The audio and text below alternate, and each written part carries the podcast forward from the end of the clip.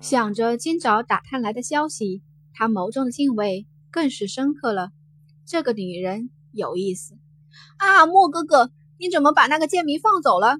我的宠物还在他手上啊！眼见着惊鸿渐渐走远，苏梦终于叫了出来。北庭玄墨原先勾起的唇角渐渐的僵硬了下来，他的脸上这一刻变成了无尽的冷意。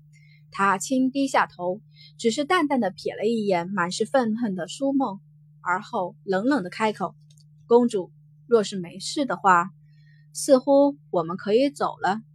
可是，还不待苏梦说完，苏澈倒是先开了口。苏澈比苏梦有眼色多了，他分明察觉到了北庭玄墨身上的寒意，上前拉了拉苏梦，示意他闭嘴。毕竟这一次的确是他的妹妹在无理取闹。见此，苏梦低垂下了头，冷哼一声：“罢。”一个贱民而已，便不与他多加计较。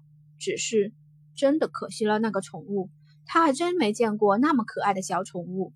苏梦如是想着，脸上流露出了几分遗憾的神色。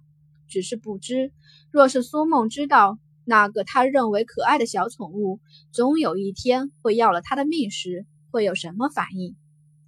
走了，梦儿，我们初来东京，记得行事要低调。以后切不可与方才一样。苏澈轻摇头，有些无奈的又吩咐了一遍。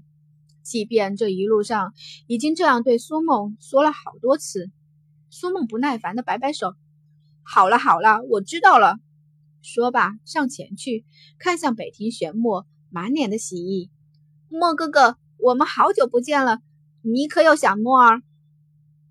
北庭玄墨走在前面。丝毫不搭理苏梦，那双湛蓝的眸中划过了一道厌恶。若非是奉命来接西爵公主，他又岂会这般忍受这个公主？只是这一趟倒也是没有白来，至少又见到了那个女人。想到惊鸿，他的眸上不自觉划过了几丝笑意。却说惊鸿直接回到了春儿所住的客栈，果不其然。春儿正满脸的焦急，在外面等着他回来。小姐，你可算回来了。春儿还以为小姐您出什么事了。春儿一睁开眼，就不见小姐。春儿真的等了好久。小姐，以后不管去哪里，让春儿陪着你可好？春儿怕以后看不到小姐了。以后有什么事儿，让春儿跟小姐一起承担。春儿发过誓的，不管出什么事，都要跟着小姐一起。春儿絮絮叨叨地说着，很啰嗦，没错。但是惊鸿却出奇的没有烦躁，他的心底缓缓地划过阵阵暖意。看着春儿脸上真挚的表情，他冰冷的脸缓和了几分。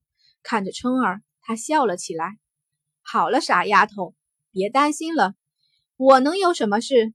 你要知道，现在的我已经不是以前你家的小姐了。”闻言，春儿的眸上划过几道坚定，而后狠狠地点了点头：“是小姐说的对，以后春儿也要变得强大，一定不拖小姐的后腿。谁要是敢欺负我们，那我们便还回去。”青红笑了，脸上的弧度愈甚。